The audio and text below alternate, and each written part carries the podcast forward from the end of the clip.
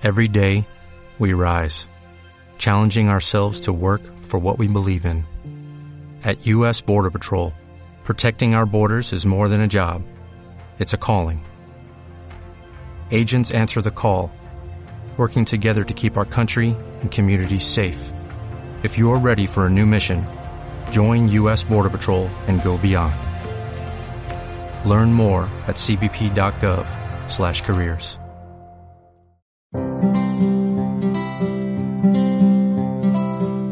Buenas tardes, queridos hermanos, ¿cómo están? Espero que se le encuentren bien. Les agradezco a, muchos de ustedes que ya hicieron su votación por el grupo de ancianos y también quiero agradecerles por sus ofrendas, sus diezmos, que han sido de bendición para poder pagar todos los, los gastos de la iglesia. Hoy quiero tratar un tema, como ya terminamos con Santiago, después les avisaré qué libro nuevo vamos a estudiar, pero quiero aprovechar este tiempo para poder hablar sobre otros temas importantes que son, yo creo que son de trascendencia para la iglesia. Y quiero preguntarte algunas cosas. Antes de, de, ingresar a este libro que vamos a estudiar hoy, quiero preguntarte cuál es el sentido que tú tienes para tu vida. Son preguntas que debes de hacerte. ¿Quieres dejar algún patrimonio para los tuyos? ¿Quieres dejar un legado en tu vida? Son, son preguntas que nos debemos de hacer porque después de enfrentar tantos problemas en este tiempo, con las situaciones que estamos viviendo en el mundo, de ver tanto dolor, tanta maldad, pues tanta tristeza que nos da el poder ver todo esto, ahí debemos de reflexionar y de hacernos este tipo de preguntas. Y este tipo de preguntas, pues eh, a lo mejor debemos de pensar, ¿quién las habrá hecho antes? A lo mejor fue un filósofo como Sócrates, como Platón, como Aristóteles, o a lo mejor uno más contemporáneo como Nietzsche. Pero no, estas preguntas fueron hechas por un hombre, un hombre que, estuvo aquí en la, en la tierra y que fue considerado el hombre más sabio, que Dios le dio esa oportunidad de tener esa sabiduría. Y yo quiero que pongamos este tiempo en manos de nuestro Señor, para que Él sea quien hable a nuestros corazones y a nuestras vidas. Porque este libro nos va a enseñar mucho sobre nosotros mismos. Nos va a confrontar, nos va a ir enseñando realmente cómo somos. Si gustan acompañarme a orar, por favor. Muchas gracias te damos, Señor, por la inspiración que tú diste a Salomón para escribir este libro de Eclesiastés. Gracias porque es una advertencia a nuestra propia vida de lo que nosotros debemos o podemos hacer. Es una advertencia de no alejarnos de ti, porque sabemos lo que puede, lo que puede suceder como le sucedió a él. Hoy queremos pedirte, Señor, que tu Espíritu Santo nos guíe, hable a nuestras vidas, a nuestros corazones, y que cada uno de nosotros podamos reflexionar a través de la enseñanza de este, de este libro, que obviamente fue inspirado por ti para que Salomón lo escribiera. Queremos disponer nuestra vida, nuestro tiempo, este estudio de este libro para que tú nos guíes, para que tú nos confrontes, nos exhortes, pero asimismo, Señor, podamos tener la conciencia de saber que sin ti no podemos tener nada, ningún fruto en nuestra vida. Sabemos que sin ti estamos perdidos, Señor. Que ese es el título que quise poner a, esta prédica, Señor. Entender que sin, tú, sin ti no somos nada. Disponemos este tiempo en tus manos agradeciéndote por quien eres en nuestras vidas, por el gran sacrificio de nuestro Señor Jesucristo en la cruz, por habernos elegido como tus hijos y porque todos los días de nuestra vida estaremos agradecidos contigo. Te damos gracias y te bendecimos, disponiendo este tiempo en manos de tu Espíritu para que tú recibas la honra, la gloria y la alabanza en todo momento. Te damos gracias. Amén. Bien, pues cuando comenzamos a leer el libro de Eclesiastés, eh, sinceramente, cuando yo lo leí por primera vez, me imagino que a algunos de ustedes les ha de haber pasado lo mismo, pues pensábamos que era una persona muy deprimida, una persona muy enferma emocionalmente, que eh, escribía cosas que eran pues de su corazón, que fue muy honesto al, al, hacerlo, pero que definitivamente nos llevaba a ver a una persona que estaba en medio de cierta locura, ¿verdad? Porque él siempre dice, pues a fin de cuentas vamos a morir. Y muchas personas han tomado este libro como diciendo, pues si Salomón vivió hasta que fue viejo y luego se arrepintió, pues nosotros lo vamos a hacer de la misma manera. Pero no es, esa no era la intención de Salomón al escribirlo. Porque muchos pueden pensar o pueden fantasear de que Salomón escribió este libro porque se dio cuenta de que pues había que aprovechar el tiempo, había que aprovechar la vida como él lo, hizo. Y sin embargo, yo quisiera que viéramos que todos los términos que él usa pues son de, son de en cierta manera fatalistas.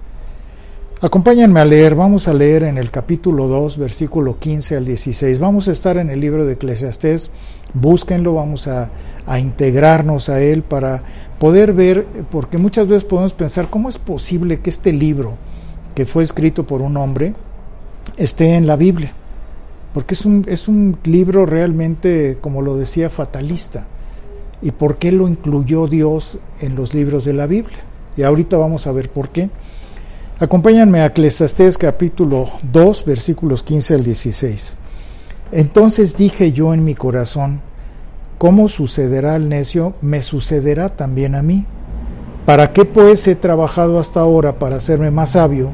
Y dije en mi corazón que también esto era vanidad, porque ni del sabio ni del necio habrá memoria para siempre, pues en los días venideros ya todo será olvidado, y también morirá el sabio como el necio. O sea, tanto el necio como el sabio, ¿de qué sirve tanto estudiar, tanto esforzarse? De todos modos va a ser lo mismo, el necio y el sabio van a morir. Eso es lo que está queriendo decir. ¿De qué le sirve a uno estudiar tanto? Eso es lo que está diciendo aquí Salomón. Ahora vamos a ver otro pensamiento ahí mismo en el capítulo 2, versículos 17 y 18. Aborrecí por tanto la vida porque la obra que se hace debajo del sol mera fastidiosa, por cuanto todo es vanidad y aflicción de espíritu. Asimismo aborrecí todo mi trabajo que había hecho debajo del sol, el cual tendré que dejar a otro que vendrá después de mí. Aquí recordó Salomón que pues él había hecho muchísimas riquezas, hizo muchas construcciones, tuvo mucho poder, mucho prestigio a nivel mundial, internacional, y que todo eso que había hecho él, ¿a quién se lo iba a dejar? Que posiblemente se lo iba a dejar a sus hijos y sus hijos iban a despilfarrar el dinero que él había logrado tener. ¿Cuáles eran el resultado de una vida de esfuerzo que le iba a tener que dejar a sus hijos? Y de nada iba a servir. Vean lo que dice ahora Eclesiastés capítulo 7, versículo 15. Dice, todo esto he visto en los días de mi vanidad Justo hay que perece por su justicia y hay impío que por su maldad alarga sus días. Y, esto es, cierto. Hemos visto niños, hemos visto jóvenes, hemos visto gente muy joven, muy pues dentro de su moral adecuada, que se muere muy pronto. Hombres que realmente hacen algo por el, por el, por la humanidad y vemos a otros que son muy malvados, que hacen cosas terribles como los narcos, como la gente, la política, y que viven años y disfrutan de eso. Entonces él está hablando de esto, está, pues él está pensando que es inútil. Y vean lo que dice en el capítulo 8, versículo 14. Hay vanidad que se hace sobre la tierra, que hay justos a quienes sucede como si hicieran obras de impíos y hay impíos a quienes acontece como si hicieran obras de justos. Digo que esto también es vanidad. Por tanto, alabé yo la alegría que no tiene el hombre bien debajo del sol, sino que coma y beba y se alegre, y esto le quede de su trabajo los días de su vida que Dios le concede debajo del sol. O sea, aquí ve, eh, Salomón está viendo las injusticias. Personas que, que han vivido una vida tranquila, buena, decente, honorable, y sin embargo, pues de nada les sirvió, van a morir de todos modos. Entonces le está diciendo, pues mejor vamos a beber, vamos a comer, vamos a disfrutar de la vida, porque pues de todos modos vamos a morir igual que los demás. Y luego vean en el capítulo 19, versículos 11 y 12, perdón, capítulo 9, versículos 11 y 12. Me volví y vi, y vi debajo del sol que ni es de los ligeros la carrera, ni la guerra de los fuertes, ni aun de los sabios el pan, ni de los prudentes las riquezas. ni de los elocuentes el favor, sino que tiempo y ocasión acontecen a todos. Porque el hombre tampoco conoce su tiempo, como los peces que son presos en la mala red, y como las aves que se enredan en lazo.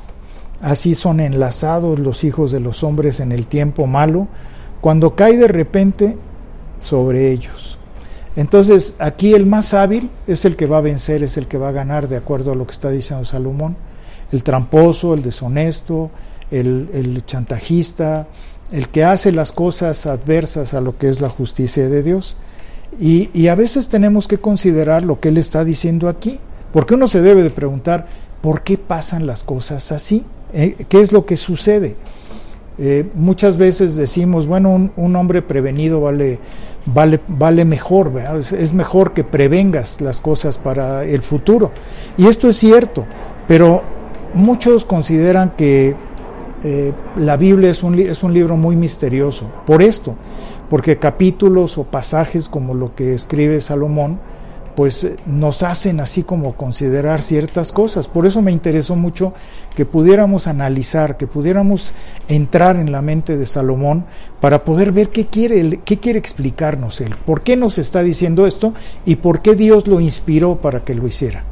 Porque es un libro fascinante. Cuando nosotros nos metemos de, de lleno a él, pues yo los invito a que se metan como me metí yo para poder escudriñar y poder revisar realmente qué quiso Salomón decir y qué le inspiró Dios para poderlo hacer.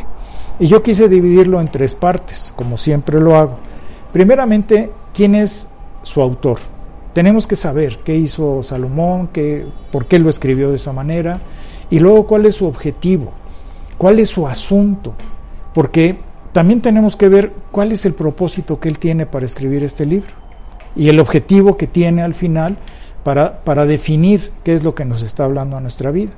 Entonces, primeramente vamos a ver quién es su autor. Vamos a ver Eclesiastés capítulo 1, versículo 1. Ahí nos dice exactamente. Dice, palabras del predicador, hijo de David, rey de Jerusalén, rey en Jerusalén.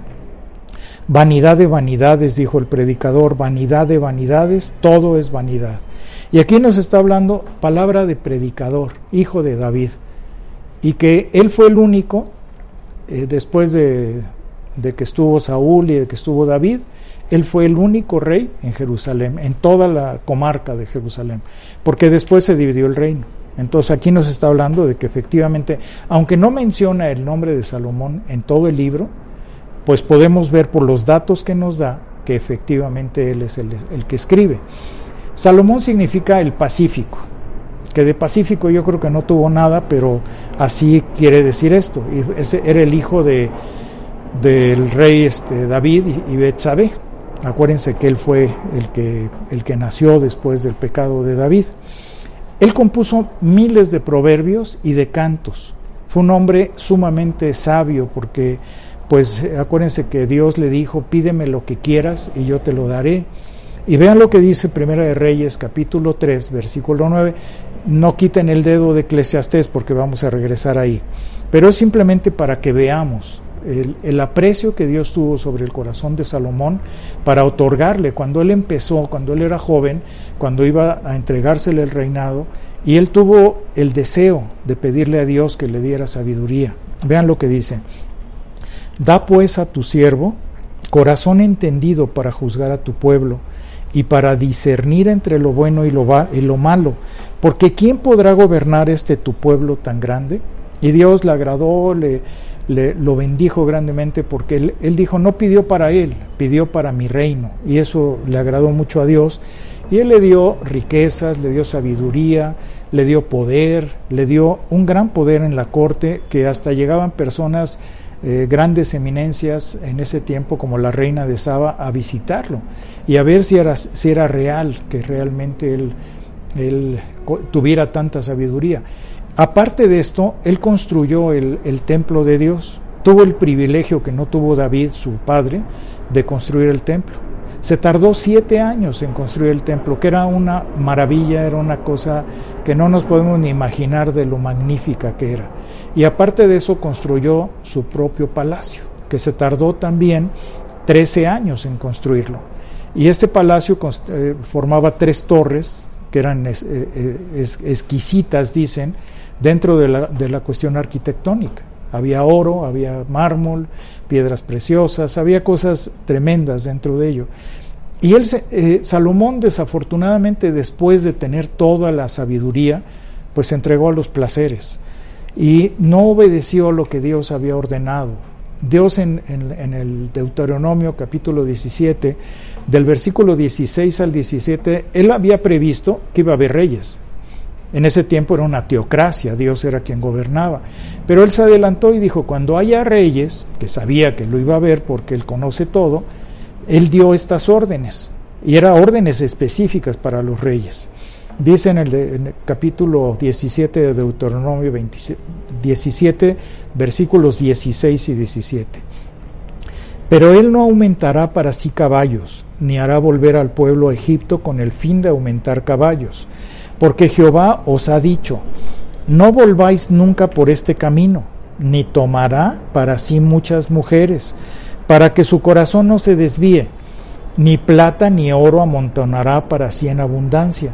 Y cuando se siente sobre el trono de su reino, entonces se escribirá para sí en un libro una copia de esta ley, del original que está al cuidado de los sacerdotes levitas.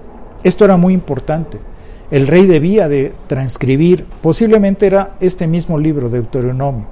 No sabemos si toda la ley, se cree que era nada más Deuteronomio, que no tuviera caballos, que no tuviera mujeres, que no tuviera demasiado dinero, y él tuvo todo, no obedeció, a él no le importó, tuvo mil mujeres, 700 esposas, 300 concubinas, fue a Egipto y se trajo caballos, como decía que no lo hiciera, no transcribió el libro de la ley, todo lo desobedeció. Se volvió loco en ese tiempo. ¿Por qué, ¿Por qué no lo hizo? ¿Qué fue lo que lo llevó? Que ahí es donde nosotros debemos de ver cuál es su asunto. ¿Por qué escribe Eclesiastés? Dice Eclesiastés 1, versículo 2, aquí está el meollo del asunto. Dice, vanidad de vanidades, dijo el predicador, vanidad de vanidades, todo es vanidad. Esta es la palabra clave. Se repite 38 veces en todo en los escritos, en los 12 capítulos que tiene Eclesiastés, se repite 38 veces. Imagínense, esto significa algo muy importante. Cuando Dios dice o repite una palabra en la Biblia, cuando son dos, cuando son tres, es muy importante. Imagínense 38 veces. Es algo sumamente significativo. Eh, la palabra en, hebreo es, es, la palabra Ebel, que significa vapor, o sea, una niebla que se disipa, que se acaba.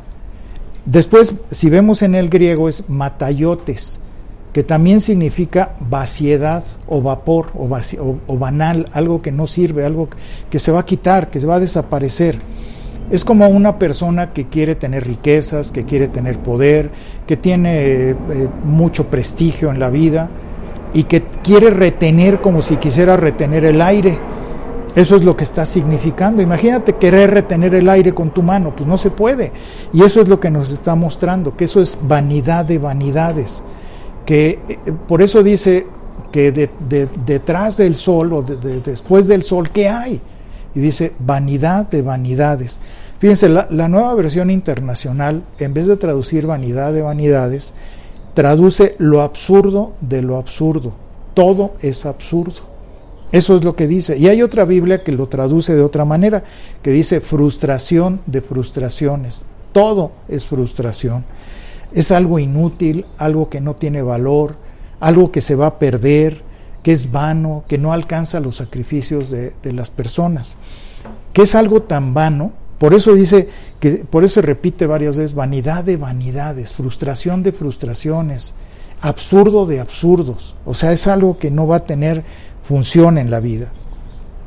Y aquí debemos de reconocer algo que es muy importante, la valentía de Salomón al escribir su verdad, al decir lo que él estaba pasando, porque él está exponiendo esto, obviamente guiado e inspirado por el Señor, para avisarnos a nosotros que no hagamos lo mismo que hizo él. Porque ese es, ese es el asunto, de el objetivo que él tiene, el propósito, pues es ese, es alertarnos para que no caigamos en lo que él hizo, que dentro del balance de su vida de todo lo que él hizo, de todo lo que vivió, que se dio todo el placer, que tuvo todos los lujos, que tuvo todo lo que quiso, y sin embargo dice, no sirvió de nada, no valió la pena. Eso es lo que nos está diciendo, por eso dice vanidad de vanidades. Vean lo que dice Eclesiastés 1, 8 y 9. Todas las cosas son fatigosas más de lo que el hombre puede expresar. Nunca se sacia el ojo de ver, ni el oído de oír. ¿Qué es lo que fue? Lo mismo que será. ¿Qué es lo que ha sido hecho? Lo mismo que se hará. Y nada hay nuevo debajo del sol. Esto es muy importante también.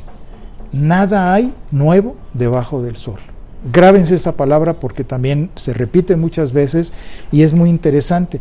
Porque en, en nuestra vida, en la vida del hombre, pues nunca va a llegar a nada. Siempre va a ser lo mismo porque el mundo está lleno de dificultades, de problemas, de situaciones adversas. Eh, a veces es difícil tener tiempos de felicidad real, pero ¿y qué viene después? La muerte. Eso es a lo que él se está refiriendo. Un día viene, un día va, caminamos, trabajamos, nos esforzamos, hacemos, tornamos, inventamos cosas, pero de todos modos todo va a acabar y todo va a ser vaciedad.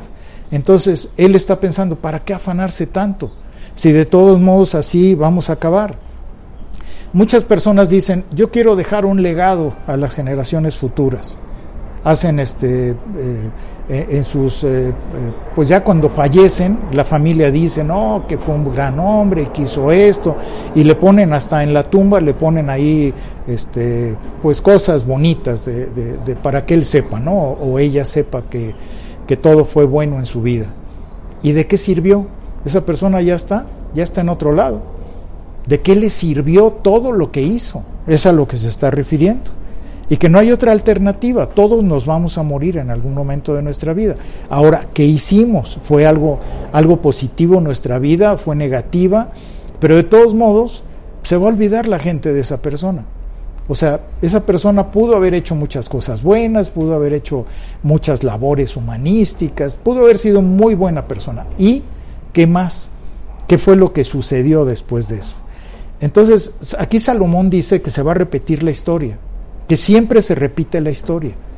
Y tiene razón en eso, porque nos, eso nos demuestra que en el tiempo, el tiempo siempre es, va circulando igual podemos pensar, no, ahorita el, mundo está perdido, está peor que nunca. Y eso no es verdad, porque ha sido cíclico. La vida ha sido cíclica. Dice Eclesiastés 1, del 5 al 7. Sale el sol y se pone el sol. Y se apresura a volver al lugar donde se levanta. El viento tira hacia el sur y rodea el norte. Va girando de continuo. Y a sus giros vuelve el viento de nuevo los ríos todos van al mar y el mar no se llena. Al lugar de donde los ríos vinieron, allí vuelven para correr de nuevo. La misma rutina, el viento, el mar. Podemos ver que, uy, eh, el mar se, se va a llenar, ya va a desbordar. Y no, vuelve a pasar lo mismo, los mismos ríos, todo va pasando. Fíjense, hay un comentario que me llama la atención eh, fíjense ustedes, quiero que lo escuchen profundamente. Hay dos, dos comentarios que quiero hacer. El primero dice, los jóvenes hoy en día son unos tiranos, contradicen a sus padres, devoran su comida y le faltan al respeto a sus maestros. ¿Quién creen que dijo esto? ¿Será contemporáneo? ¿Será alguien de la educación actual? Pues no, fíjense que fue este hombre lo, escribió esto en el, cinco, en el siglo V antes de Cristo y se llama Sócrates. Imagínense que este hombre pudo haber visto eso en ese tiempo. Y luego hay otro comentario que dice, los jóvenes y los criados son los más difíciles de manejar. Si los tratáis con familiaridad, se tornan irrespetuosos. Si los ponéis a distancia, se resienten. ¿Quién creen que dijo esto? Lo dijo Confucio en el 551 antes de Cristo. Entonces estamos viendo que la historia se repite, es cíclica. Vean lo que dice Eclesiastés 1 del 8 al 9. Todas las cosas son fatigosas más de lo que el hombre puede expresar. Nunca se sacia el ojo de ver, ni el oído de oír. ¿Qué es lo que fue? lo mismo que será. ¿Qué es lo que ha sido hecho? Lo mismo que se hará. Y nada hay nuevo debajo del sol. Se vuelve a repetir, y nada hay nuevo debajo del sol. Esa es la historia de la humanidad. Yo obviamente pues he pasado por más tiempo que lo que ustedes han pasado seguramente, y yo tuve la experiencia de ver la, la televisión cuando se convirtió a color. Fue una experiencia muy buena. Yo pude ver cuando el hombre llegó a la luna, que jamás hubiéramos pensado que eso podría pasar. Anteriormente nosotros teníamos que comprar un disco, ponerlo y si lo ponías varias veces pues iba, se iba, pues se iba quitando la grabación. Hoy en día los jóvenes pueden escuchar música como quieran y de la manera que quieran a través de, de las redes. Entonces ha habido un cambio tremendo. También yo fui testigo de la computación, cuando empezó la computación. O sea, ¿cuándo se iba uno a imaginar que pudiera tener estas maravillas que tenemos hoy? De un iPad, de una computadora. Jamás. O sea, eh, no yo no sabía ni cómo prender la computadora cuando empezó. Todos los eh, que iban de alumnos y yo también se burlaban de mí porque yo no sabía ni de dónde prenderla. O sea, ¿qué pasó cuando empezaron los celulares? Antes tenía uno que ir a un teléfono depositar una moneda y si se acababa el tiempo le tenía que poner una otra moneda. No podías hablar en tu casa, obviamente, porque tenías que salir a otro lado. Era difícil, tenías que tener una agenda eh, en vez de tener un celular en donde pudieras almacenar todos los datos. Ha habido grandes cambios, grandes maravillas. Eh, antes, ¿cómo jugábamos los niños? Pues jugábamos a las canicas, al yoyo, al trompo, eh, a la carreterita. Hoy en día, ¿qué juegan? Juegan con el iPad, juegan con la computadora, juegan con la televisión. Ya se acabó eso. Antes era pues, aventarte en la bicicleta por rampas, era la destreza que podía haber. Hoy en día los niños ya no juegan a eso.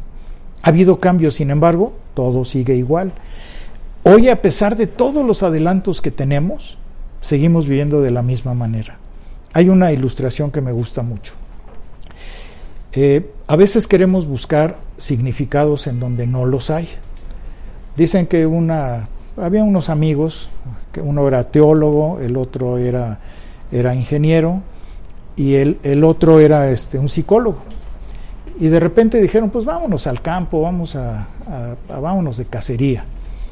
Y se fueron de cacería, eh, eh, ahí en este, dicen que en Canadá hay muchos animales que se pueden cazar, y ellos se fueron y de repente iban caminando cuando encontraron una cabaña, una cabaña pues, chiquita, y tocaron a la puerta, nadie les abrió, y entraron a la cabaña y, y era una cabaña pequeña con dos recámaras. Pero lo que les llamó la atención es que había una, pues había como un, como una, este, una cocina colgada, como una, este, pues era, era así como una estufa de leña colgada en la pared y pues ellos les llamó la atención que estuviera ahí. Dijeron, pues ¿por qué la estufa debería estar abajo, no? Entonces, lo primero que dijo el, el, psicólogo fue, dijo, no, no, no, es que esto es muy claro. Este hombre como está solo, se siente abandonado, pues está buscando el calor de la mamá allá arriba. Esto es, esto es un claro complejo de Edipo. Ah, extraña a la mamá tremendamente. Entonces el ingeniero le dice, no, no, no, estás equivocado. Esto es cuestión de las leyes de la termodinámica. Él está buscando que todo el calor, cuando hace frío, que se distribuya por toda la cabaña. Y entonces el teólogo les dice, no, no, no, ustedes no entienden nada. Esto es algo espiritual, esto es algo religioso. El, el fuego abrasador que se da ahí arriba es el fuego de Dios que inunda toda esta cabaña. Este hombre debe ser sumamente espiritual. Estaban hablando en ese momento y discutiendo entre los tres cuando de repente entra un anciano y les dice, buenos días, buenas tardes, pues fíjense que yo soy el dueño aquí de la, pues de esta cabañita. Y cuando pues los tres le preguntan, oye, ¿y por qué está esa estufa de leña allá arriba? Y dice, pues fíjese que tenía mucho alambre pero pues no tenía mucho tubo y por eso lo tuve que poner ahí. Y así somos, siempre buscamos pretextos, buscamos querer tener la razón en ciertas cosas, acomodamos o tratamos de acomodar lo que no entendemos. Y muchos de nosotros hemos vivido así porque es lo que dice Salomón, el, ojo humano nunca se sacia. Por eso es que entre más hay, más inventan, porque la gente nunca está conforme, nunca estamos conformes. Y si leemos, podemos leer ahí en Eclesiastés capítulo 1, versículo 10 al 11, eh, y vamos a ver cómo la historia se repite, siempre. Dice, hay algo de que se puede decir, he aquí esto es nuevo. ¿Alguien puede decir esto es nuevo? Pues sí, posiblemente haya cosas nuevas, ¿no? Pero dice, ya fue en los siglos que nos han precedido. No hay memoria de lo que precedió, ni tampoco de lo que sucederá habrá memoria en los que serán después. La, gente muchas veces sufre de amnesia histórica, se les olvida lo que ya pasó, eh, no recuerdan lo que antecedió a eso. Entonces hay generaciones, vienen generaciones, van generaciones y todo sigue en el mismo ciclo. Ahora vamos a ver el objetivo. ¿Cuál es el objetivo? Porque esto es lo más importante. Salomón vivió intensamente, descubrió muchísimas cosas que muchos de nosotros tal vez nunca lo hicimos por miedo, por porque no tuvimos las posibilidades. Pero él lo que está buscando en este momento, el objetivo que él tiene, es que podamos ver que la vida cuando se vive de manera egoísta, que se vive pensando en uno, nunca va a funcionar, que no va a tener ningún, eh, ningún proyecto a futuro de felicidad, que es algo inútil. Dice Eclesiastés capítulo 2, versículo 10. Fíjense, esto es lo que hizo Salomón y es honesto. No negué a mis ojos ninguna cosa que desearan. Imagínate cuántas cosas has deseado tú. Él no negó a sus ojos nada. Todo lo que quiso, lo tuvo. Todo. Todo lo que eh, le daba ilusión. ¿Cuántas cosas te han dado ilusión a ti? Y que no las has podido tener. Pero él tuvo todo. Todo lo que... Dice, no negué a mis ojos ninguna cosa que desearan. Ni aparté mi corazón de placer alguno. Imagínate porque mi corazón gozó de todo mi trabajo, y esta fue mi parte de toda mi faena. E, estamos hablando de un hombre que hizo todo, vivió todo lo que quiso, eh, todo lo que anheló en su vida, él lo hizo. Es alguien eh, difícil de, de emular, ¿verdad? Porque no es tan sencillo. Hay un comentarista que dice esto, la función de Eclesiastés es llevarnos a ese punto en el que empezamos a tener que esa sea la única conclusión posible, que todo es vanidad y que nos vemos así enfrentados a la cruda realidad de que nada tiene sentido, nada de lo que hay debajo del sol tiene sentido ni valor. ¿Tendrá razón este comentarista? Porque de acuerdo a lo que nos está diciendo aquí Salomón, pues eh, él nos está diciendo, no hay esperanza, de, de todo lo que viví, de todo lo que hice, ¿de qué me sirvió? Fue vano, fue vanidad, fue frustración, no, no me sirvió de nada. Pero aquí hay algo que debemos nosotros de ver, porque él dice, debajo del sol, ¿se acuerdan que les dije que esta palabra la íbamos a analizar? Aquí es donde debemos de ver, ¿tendrá razón? ¿No hay nada más debajo del sol? Y aquí es donde me gustaría que pudiéramos entrar en la mente de Salomón, que pudiéramos meternos verdaderamente. ¿Qué estaría pensando Salomón cuando escribió este libro? Obviamente inspirado por Dios. Pero ¿qué estaría, qué estaría, qué le mostró Dios para, para inspirarlo a que lo hiciera? Porque eso es lo que nos debe de interesar. Obviamente Salomón, con toda su sabiduría, con todo lo que había vivido, no tenía el privilegio que tenemos nosotros hoy. Él no conocía el fin de la historia. Él se quedó ahí, al margen. Nosotros hoy conocemos Apocalipsis, sabemos cuál es el final de la historia, conocemos cómo va a ser lo, último, cuándo van a ser los nuevos cielos, el nuevo cielo, la nueva tierra, cómo va a ser esto, cómo va a ser aquello. Él no, no tenía esa oportunidad. Pero fíjense cuando dice, que no hay nada nuevo debajo del sol. Y Jesucristo escribió esto. Bueno, él dijo estas palabras, Mateo las escribió. Dice Mateo 5:45, para que seáis hijos de vuestro Padre que está en los cielos, que hace salir su sol sobre malos y buenos, y que hace llover sobre justos e injustos. A veces nosotros no entendemos lo que es esto, la gracia común de Dios.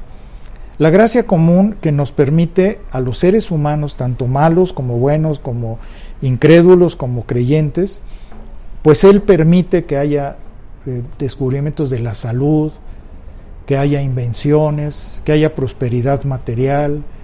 Él permite, por ejemplo, la ingeniería, la arquitectura, la medicina. Él, permite que haya tantos avances científicos en donde se, han curado enfermedades que antes no se, no se permitía. Él ha, eh, ha dado dones para la oratoria, ha dado dones para los descubrimientos. Y, todo eso es su gracia, así como eh, permitir que haya sol, que haya viento, que haya lluvia. O sea, él da todo eso. Dios es el que permite, porque Él es el dueño de todo, Él es el soberano de la creación. Y a veces los elegidos recibimos menos dones o menos gracia común que los que no conocen a Dios. ¿Cuántos científicos o, genios pues ni siquiera han sido creyentes? Y, es de lo que estamos hablando aquí. Ahora, si Dios permite que el sol se ponga, pues Él lo va a permitir. Si Dios no lo quiere, no lo va a hacer. Alguna vez ya Él dijo no sale el sol y no salió el sol. Ahora, una persona incrédula que ve, ve que todos los días sale el sol, ¿le da gracias a Dios? Espero que nosotros sí, ¿verdad? Pero, ¿qué pasa cuando debajo del sol nosotros, así como dice, no hay nada nuevo debajo del sol. ¿Qué, ¿Qué pasaría si nosotros ponemos a Dios, colocamos a Dios dentro de ese panorama?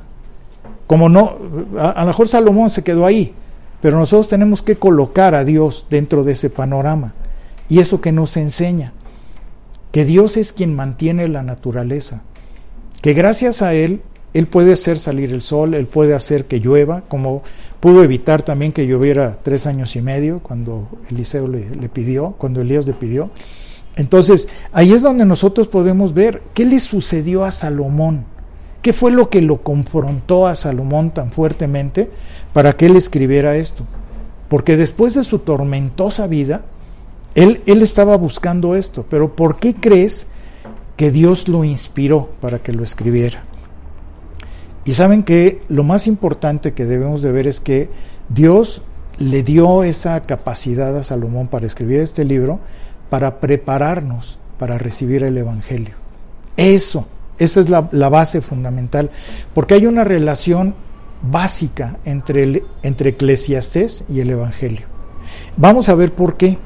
Por un lado, Salomón enseña vanidad de vanidades, frustración de frustraciones, absurdo de absurdo. Pero por otro lado, vean lo que nos enseña el Señor Jesucristo. Acompáñenme al Evangelio de Juan, versículo 10, capítulo 10, versículo 10. Dice, yo he venido para que tengan vida y para que la tengan en abundancia. Entonces aquí la pregunta es, ¿hay algo nuevo debajo del sol? Sí, claro que hay algo nuevo. Claro, porque el Señor Jesucristo nos está dando la respuesta. ¿Qué es eso nuevo debajo del sol? que hay un nuevo pacto para nosotros, que va a haber un futuro en donde va a haber nueva tierra, nuevos cielos. Hay una nueva perspectiva en nuestra vida, que como hijos de Dios hay una promesa eterna de parte del Señor. Y eso nos debe de, llenar completamente. Vean lo que dice Ezequiel capítulo 36 versículo 26. Obviamente, pues esto tampoco lo pudo ver Salomón, pero nosotros sí lo podemos ver. Dice, os daré corazón nuevo y pondré espíritu nuevo dentro de ustedes y quitaré de su carne el corazón de piedra y les daré un corazón de carne. Entonces, esto es algo nuevo debajo del sol. Es algo que, que Dios preparó específicamente para quitarnos ese corazón de piedra y ponernos un corazón de carne, en donde pudiéramos amarlo, que dejáramos nuestra soberbia, que dejáramos nuestro egoísmo, y que pudiéramos vivir de una manera totalmente diferente. Por eso dice el apóstol Pablo después en 2 de Corintios capítulo 5 versículo 17, que muchos ya conocemos este pasaje, nos dice de modo que si alguno está en Cristo, nueva criatura es. Las cosas viejas pasaron y todas han sido hechas nuevas. Y aquí es donde Dios nos da la libertad en contra del pecado, ese poder que nos eh, ganaba, que le ganó a Salomón el pecado le ganó a Salomón. Él, él, no pudo resistirse, no pudo tener el dominio para resistirse ante el pecado. Pero aquí nos está diciendo él, aquí hay algo nuevo. Dios nos dio libertad en contra del pecado. Dios puso un corazón de carne en nosotros, diferente a lo que tuvo Salomón, que aunque tuvo toda la sabiduría, pero su corazón no estaba dispuesto como el nuestro.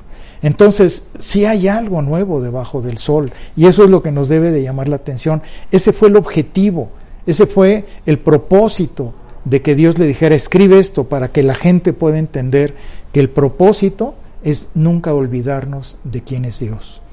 Que siempre podamos nosotros estar, que, que aunque estamos viendo un mundo caído, un mundo perdido, que va eh, cada día igual y que no cambia y que sigue igual que toda la vida, pero que nosotros tenemos una perspectiva diferente en nuestro mundo, en nuestra vida, porque aquí es donde Dios nos muestra que nosotros somos extranjeros, peregrinos, que nada más estamos un tiempo aquí, pero que nosotros vamos a vivir en otro lugar totalmente diferente, que solamente estamos eh, viviendo en esta posición, en este momento, en este tiempo histórico que Él quiso que viviéramos, pero que todo esto va a ser reemplazado.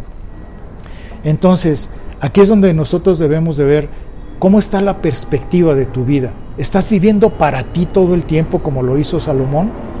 ¿Estás o está tu perspectiva está clavada en Dios, en las cosas de Dios, en el mundo de Dios? Porque ahí es donde tú vas a ver si realmente tienes oportunidad de ser diferente a Salomón o de ser igual que él.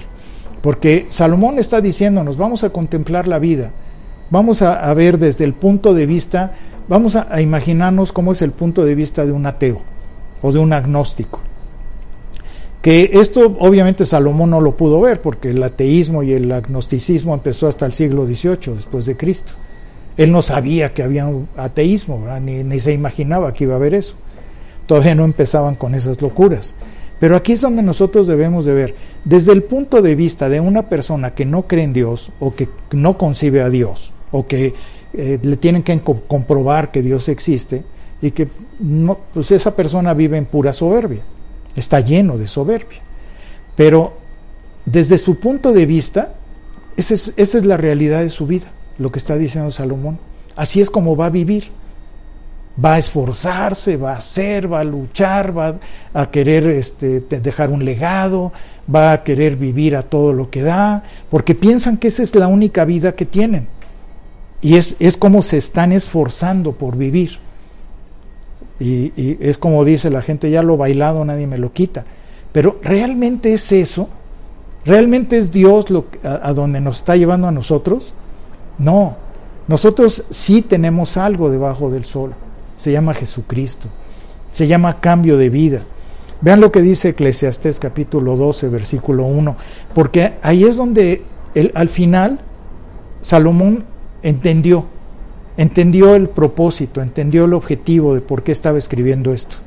Dice, acuérdate de tu Creador en los días de tu juventud, antes que vengan los días malos y lleguen los años en los cuales digas, no tengo en ellos contentamiento.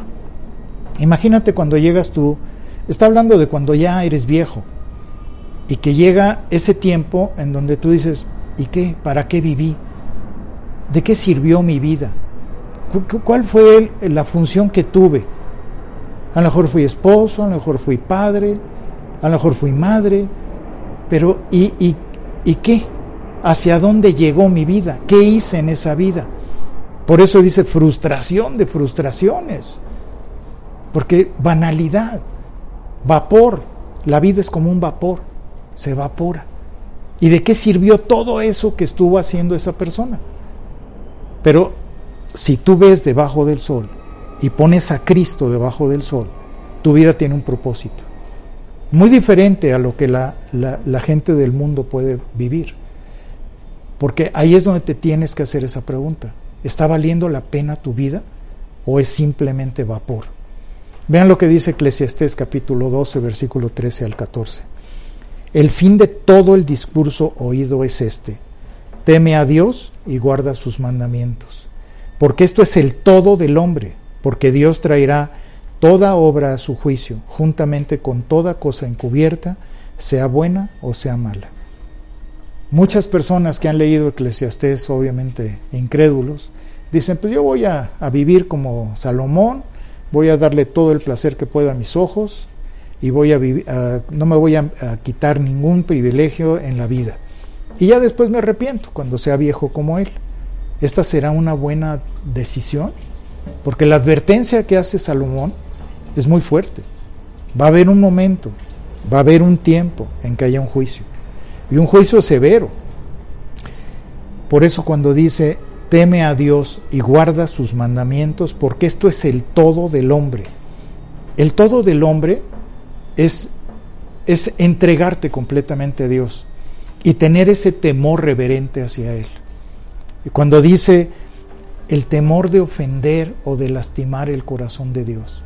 Eso es lo que encontró Salomón, que se arrepintió sinceramente de haber vivido una vida que desperdició plenamente. ¿De qué le sirvió todo eso?